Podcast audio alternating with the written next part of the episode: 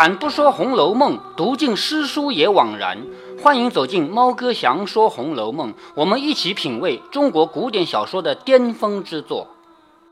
好，我们来看《红楼梦》里面啊，贾琏在外面偷偷的买一套房子，偷偷的娶了一个小老婆啊，尤二姐。然后就这样过了两个月以后呢，有一天贾珍去鬼混。贾珍去的时候呢，贾琏不在，他是凑贾琏不在的那天去的嘛，去鬼混。然后贾琏来了，贾琏其实是知道贾珍来的，有开门的小厮已经告诉他说大爷在这里呢。但是呢，贾琏他不想去跟贾珍面对面，他想有什么了不起的？虽然说这个房子是我买的，这里的人是我花钱养的，但是贾珍愿意来鬼混，让他来鬼混好了。贾琏的意思呢，没有打算去直接。见贾珍，如果见贾珍的话呢，这里面是有一点尴尬的，因为 这相当于是贾珍到贾琏的地盘上去占便宜嘛。到了晚上呢，因为那两匹马在打架，前面不是说到吗？两匹马在抢着吃啊，打架啊。这个时候呢，尤二姐心里烦。尤二姐她已经嫁给贾琏做小老婆已经两个月了，这两个月和之前有什么区别呢？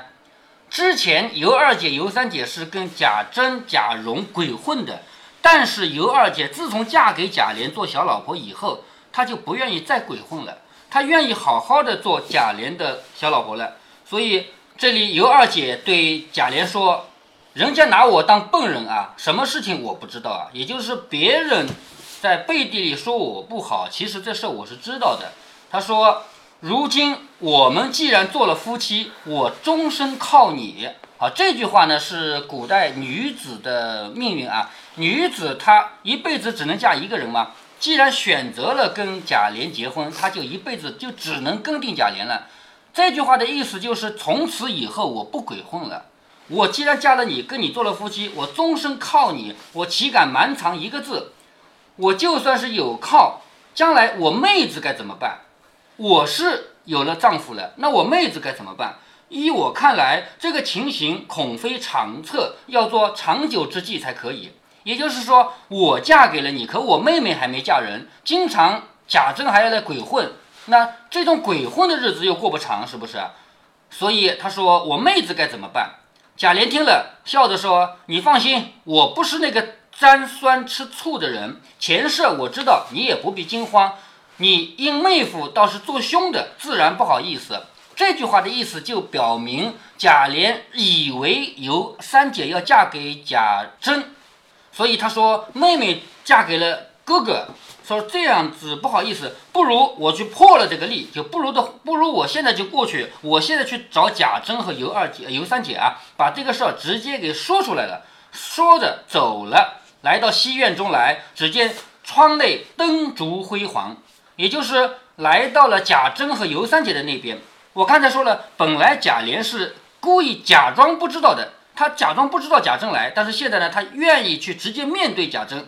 他来到西院里，只见窗内灯烛辉煌，两个人还在吃酒取乐。贾琏推门进去，笑着说：“大爷在这里啊，兄弟来请安。也就是哥哥你在这里啊，我来给你请安来了。”贾珍羞得无话，只得起身让座。贾珍为什么要休？因为他是到贾琏的家里来占便宜嘛，是不是啊？他是以为贾琏不在的，想要趁贾琏不在来鬼混的。结果呢，被贾琏直接闯进来看到了，所以呢，他很害羞，他羞得没有话说，只好起身让座。贾琏笑着说：“何必又做此景象？就是你干嘛要害羞？你干嘛要做这个样子？咱们兄弟从前是如何样来？大哥为我操心，我今日粉身碎骨，感激不尽。什么意思啊？哥哥，你不要害羞，你也不要觉得有什么占了我的便宜。我们兄弟两个很好，以前很好，以后还很好。这个话就是意思上什么？哥哥，你以后要来占便宜，你尽管来，没事儿。这个话的意思听得出来吧？”从此以后，还求大哥如昔方好，就是以后你还是像以前一样，那才好。不然兄弟能可绝后，也不敢到此处来了。这句话是什么意思呢？贾琏在外面偷偷娶了尤二姐，他的理由是要有儿子。王熙凤不生儿子嘛，他为了要有一个儿子，才娶了尤二姐的。他说：如果你来占便宜。你还要看我的脸色。如果你以后不来了，那我也不来了。我宁愿没有儿子，我也不来了。言下之意就是跟贾珍说，你不要有什么担心的，你不要觉得脸红，你不要害羞，你该来还来，就这个意思。说着便要跪下，慌的贾珍连忙搀起来，只说兄弟怎么说，我无不领命。就是你说这个话当然好了，以后叫我不要有什么想法，我要想来就来，是不是啊？你这么说，我无不领命。贾琏忙命人看酒来，我和大哥吃两杯。于是呢，他要和贾珍一起来喝酒了。又拉着尤三姐说：“你过来陪小叔子一杯。”好，这句话你要听得味道出来啊！你过来陪小叔子一杯。什么叫小叔子啊？就是说自己孩子的叔叔。哎，对孩子的叔叔也是老公的弟弟，贾琏对尤三姐说：“你过来陪小叔子一杯。”言下之意就是你已经嫁给贾珍了，是不是这个意思啊？她要不嫁给贾珍，怎么说自称小叔子呢？明白这个意思了吗？嗯，也就是贾琏的意思就是你就是贾珍的小老婆，你家那个姐姐啊是我的小老婆，你是贾珍的小老婆，所以说你过来陪小叔子一杯。贾珍笑着说：“老二，到底是你呀，哥哥必要吃干这种。”贾珍为什么说这个话呢？就是还是你有办法，你直接说三姐是我老婆了，是不是啊？你厉害，我要喝这一杯。说着一仰脖子，尤三姐站在炕上啊，你看啊，这个尤三姐的表现啊，我们正常情况下要么站地上，要么坐在炕上。炕晚上是睡觉的，那不睡觉的时候呢，是坐在上面吃饭啊、吃茶啊什么的吧？尤三姐站在炕上，这是一种泼辣的形象啊。尤三姐站在炕上，指着贾琏笑着说。你不用和我花马吊嘴的，花马吊嘴就是你花言巧语骗我啊！你不用这样花言巧语骗我的。清水下杂面，你吃我看见。什么叫清水下杂面？你吃我看见呢？咱们这个面条，如果说下一碗面给你，我知道你吃多少吗？看不出来是不是？嗯。但是那种杂面啊，用手擀了之后切的很宽的那种杂面，你吃几根我都看得见。所以我们俩之间，你不要跟我花。这个花言巧语，我知道你心里是想的什么东西。说清水下杂面，你吃我看见，只提着影戏子上场，好歹别戳破这层纸。影戏子就是皮影戏，知道皮影戏这个东西吗？有没有看过真的？看过，看到过的吧？皮影戏是一个人在一块布后面，一一张纸后面表演，你是在那边看的嘛？是不是啊？如果没有这张纸的话，你看到的就什么也不是，对不对？所以。要看皮影戏，中间一层纸你不能弄破。这个话什么意思呢？就咱们之间，如果你想要偷偷摸摸的话，你就偷偷摸摸，你不要把这个话说破，说破了就没什么意思了啊！好歹别戳破这层纸，你别油蒙了心打量我们不知道你府上的事儿，就是你以为我不知道你们贾府有多么肮脏吗？这会子花了几个臭钱，你们哥两个拿着我们姐儿两个全当粉头来取乐，粉头知道吧？我讲过吧？讲过。哎，粉头就是妓女啊。说到粉头呢，我想起以前的一个笑话来啊。我们到西安去旅游的时候，在车上一路上开呢，导游就介绍西安的这些地名，说我们要住在罗马市。我们一车人都以为这个罗马市这个地名是不是跟那个古罗马帝国有点关系啊？是不是啊？结果呢？后来才知道，那那个地方是当年卖骡子、卖马的地方，叫罗马市，是吧？那么还有一个地名，我们住在罗马罗马市和东木头市的交界处，东木头市就是卖木头的地方嘛，对吧？它后面还有一条路叫案板街，就是当年卖那个切菜板的地方，知道吧？就整个西安里面那些小巷子的名字都这么来的。那为什么呢？因为以前做买卖不像我们现在有个商场，以前都是路边摆摊。路边摆摊呢，它是有一个一个一个街区的，一直到我小时候还这样啊。我小时候，你奶奶把自己家养大的鸡和鸭拿去卖，是有专门的地方，一条街都是卖鸡鸭鹅的。而另外一个地方，一条街呢，卖的是稻子、麦子、糠、麸皮。为什么不是这样？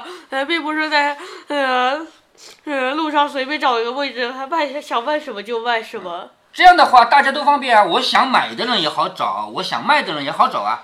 有一个统一的管理嘛，所以在以前西安，西安这个地方从周朝开始就是都城了嘛，周、秦、汉、唐，是不是啊？这一直是我们的都城嘛。所以经过这么多年发展，它那边已经有定型的，像罗马市这个地名就已经留下来了，就是当年卖骡子卖马的嘛。我们住在罗马市和东木市的东木头市的交界处，我们后面有个案板街什么的。然后呢，我们在车上一边一边开，导游不要给我们介绍地名吗？说这里是粉巷，然后我们一车人都问是不是妓女一条街，是不是？说粉巷，然后导游说不是，这里是卖面粉的。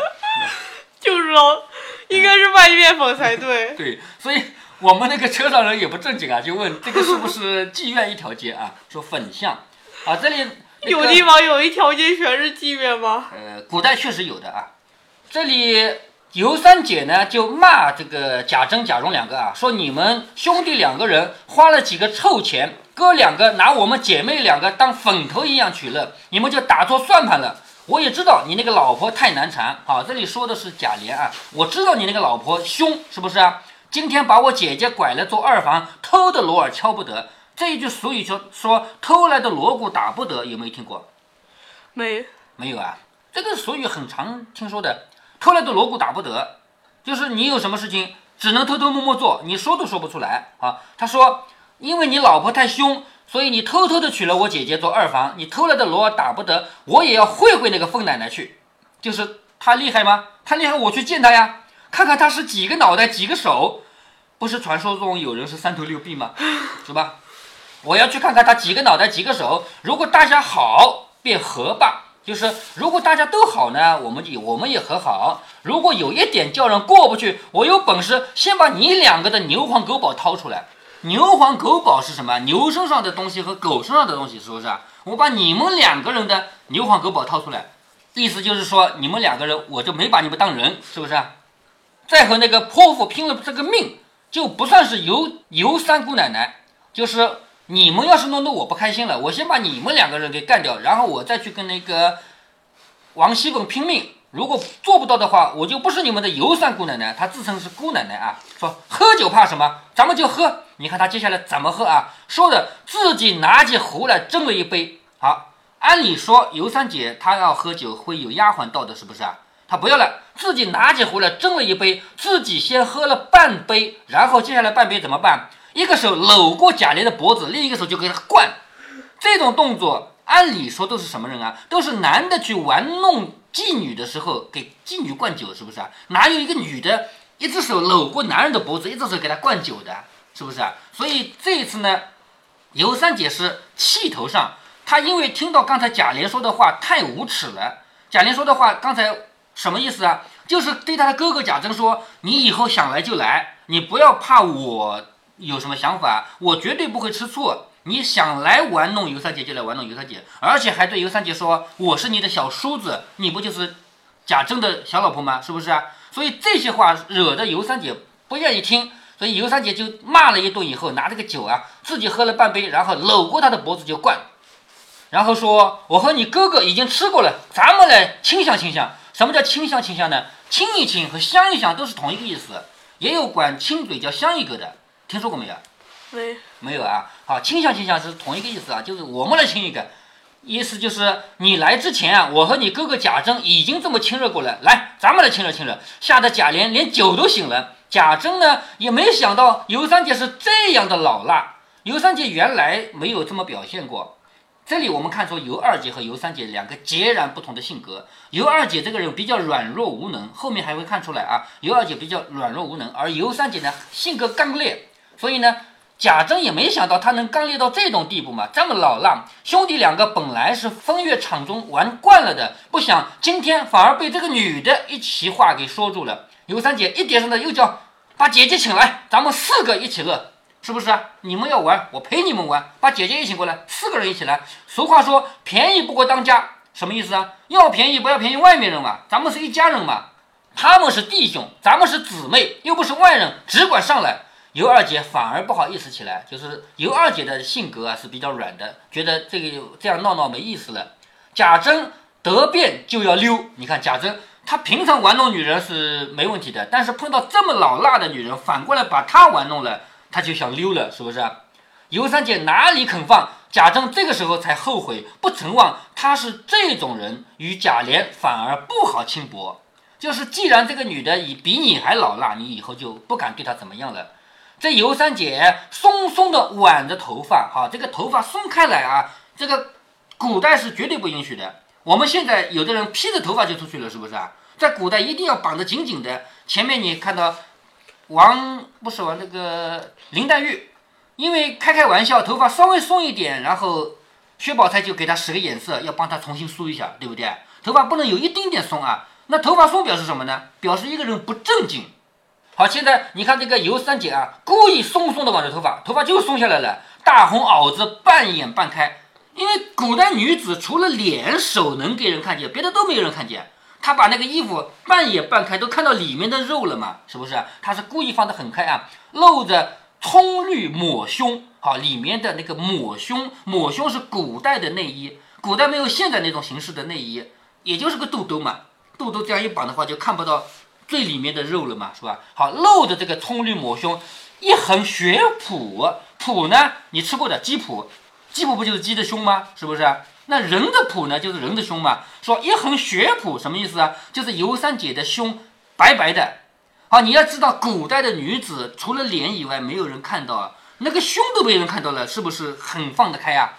一横血脯，底下绿裤红鞋，一对金莲，或翘或并，就是缠的小脚。这个我们中国古代啊，从宋开始一直到清朝，宋元明清，汉族人都绑小脚的。但是在《红楼梦》里，像王熙凤这样的人是不绑小脚的，因为他们不是汉族人，知道吗？从这里可以看出来，尤家是汉族人。尤三姐她一对小脚啊，金莲小脚，或翘或并，一会儿翘的，一会儿并拢，没有半刻的斯文。按理说女孩子嘛，应该有女孩子的样子，没有一点点斯文。两个坠子像打秋千一般，好，就是耳坠啊。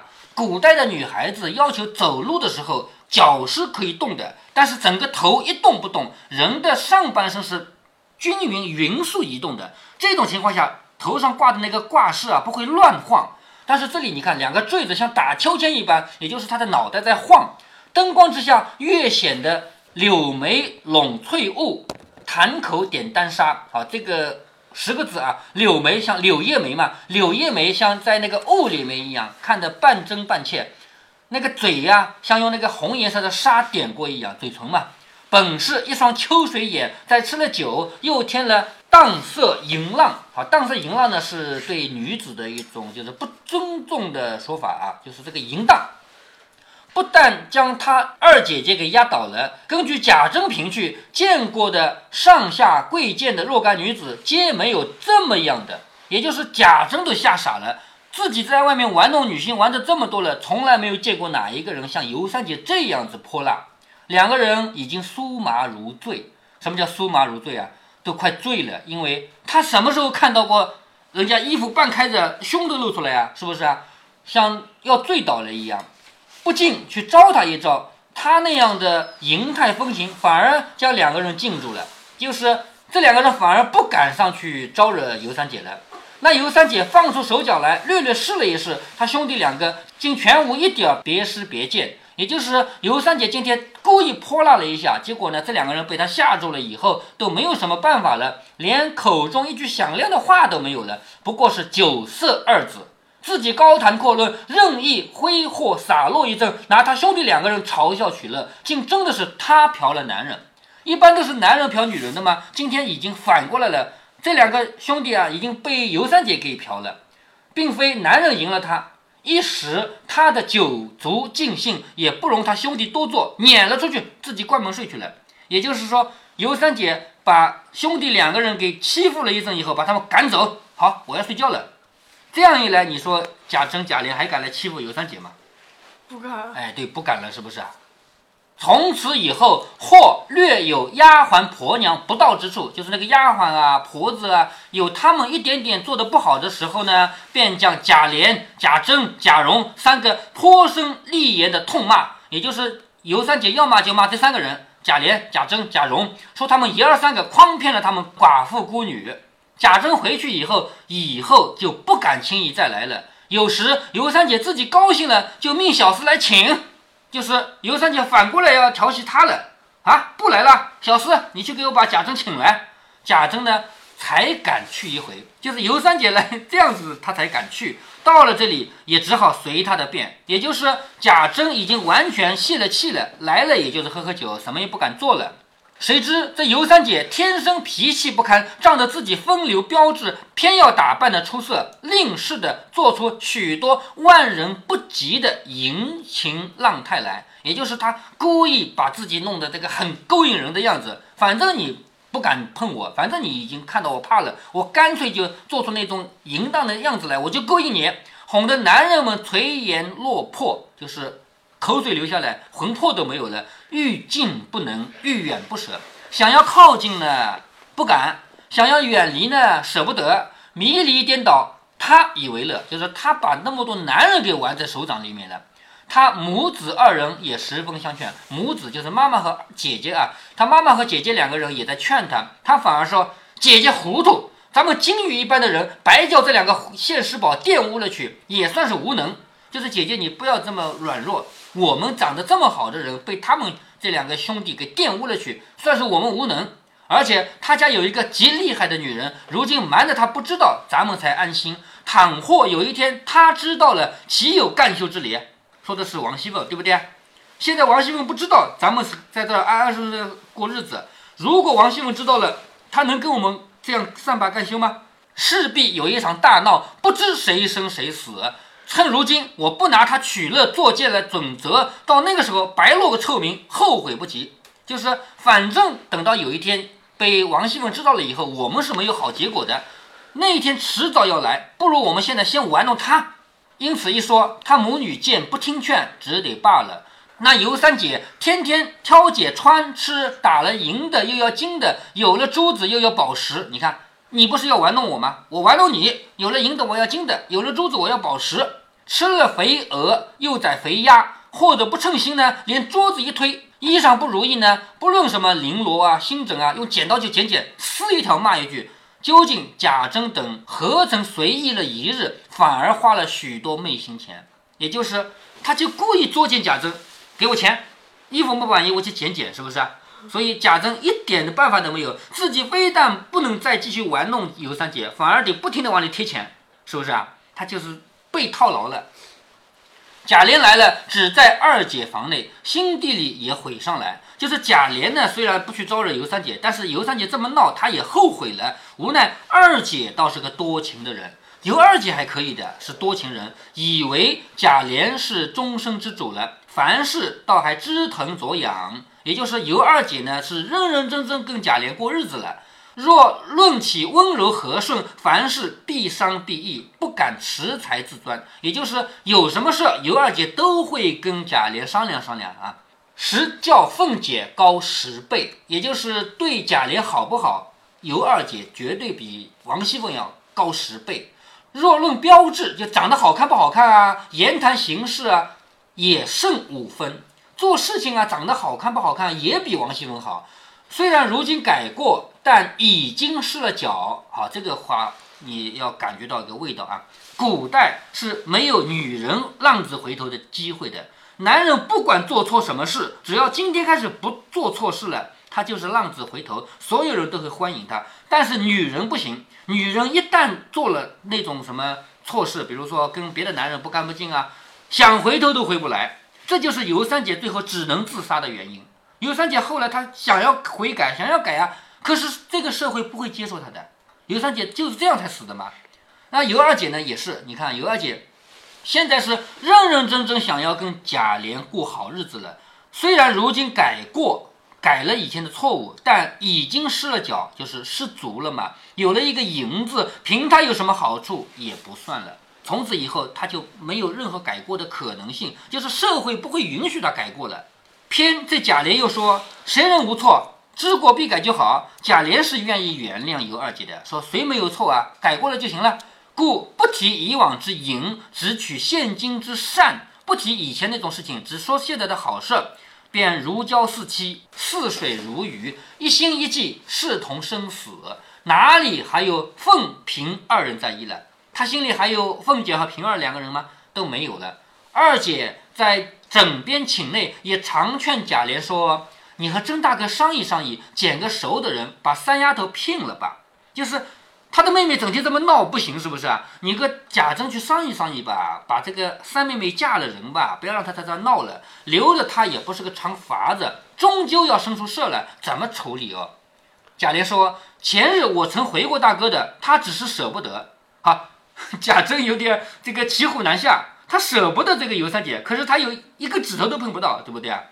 说前日我回过大哥的，他只是舍不得。我说是块肥羊肉，只是烫得慌啊。这是一块肥羊肉，好吃吗？可是烫的不得了。玫瑰花可爱吗？可是有刺，是不是啊？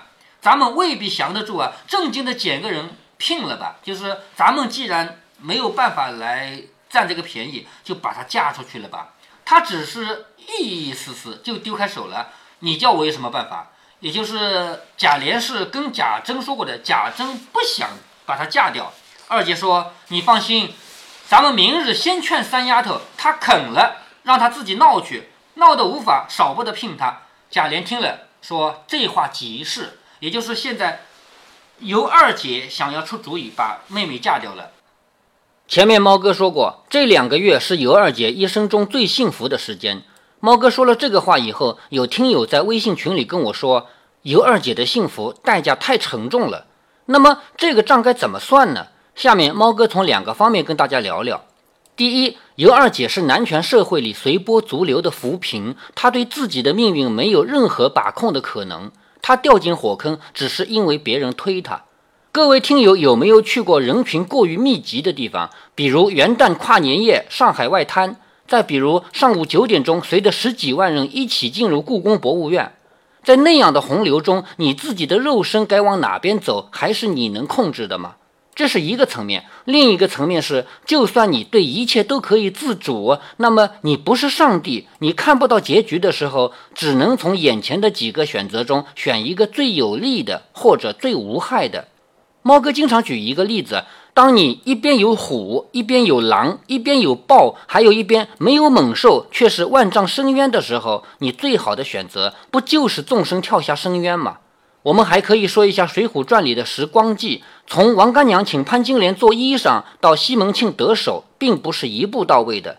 你站在潘金莲的角度想一下，她帮王干娘做衣裳，这个时候施舍布料的财主来串门儿。他有两个选择，一是赶紧回避，二是跟财主见面。这两个选择差别也不是太大。见陌生男人是越礼的，但是越的不是太多。这就是王干娘设计的第一个环节啊。再看第二个环节，王干娘拿银子出去买东西，再叫潘金莲单独陪一下西门庆，这当然不符合规矩。潘金莲也有两个选择，一是离开，二是坐着不动。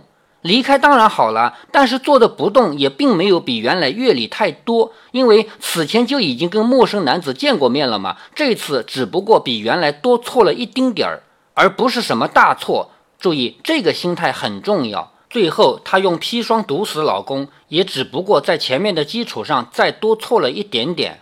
所以，如果说你登上一座高山可以分解成几千层台阶的话，那么你被别人骗入地狱也不是突然坠落，你也是每一次只走一层台阶，只是一层而已，没什么大不了的，不就是比原来多走了一步吗？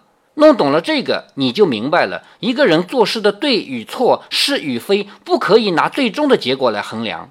我换一个例子，就更有说服力了。比方说，抗日战争时期，一群中国百姓在刺刀和机枪的威逼下，挥动铲子挖一个大坑，最后连自己也一起埋进了大坑。难道他们这样做有什么错吗？他们挖的过程中并没有什么错误，那是当时情况下的最优选。挖意味着活下去，不挖当场就毙了嘛。直到现在，我们身边也有许多这样的例子。比方说，某某游乐园的广告说每天一块钱，全年畅玩。用另一句话说，就是年卡三百六十五元钱嘛。但是为什么要说每天一块钱呢？因为你觉得花的少啊。这家游乐园的广告策划可以算是当代的王干娘，你嘛，如果办了年卡，那就是当代的潘金莲了。回到《红楼梦》里来，尤二姐面前有几个选择，其中之一是嫁给一个有钱的男人贾琏。虽说是二房，毕竟比张华要好多了吧，而且比不嫁维持当前的状况，继续给贾珍、贾蓉玩弄要好多了吧？这是他面前的选择，目前他是最优选嘛？你不可以，也不应该站在上帝的角度，拿后面出现的事情来计算他的代价。如果您觉得猫哥的读书分享有益有趣，欢迎您点击订阅，这样您将在第一时间收到猫哥的更新提醒。如果您有什么要对猫哥说的，不管是赞还是批评，不管是提建议还是唠唠嗑，欢迎您在喜马拉雅平台留言。我说的是喜马拉雅平台。如果您在其他平台听到猫哥想说《红楼梦》，那是别人替我转发过去的。您在那边留言，我看不见。您也可以加猫哥的公众号，四个字“猫哥在线”。您还可以加猫哥个人的 QQ 或者微信号，都是五位数三三七五幺。如果您加猫哥的微信号，猫哥会直接把您拖到听友群里。好，再见。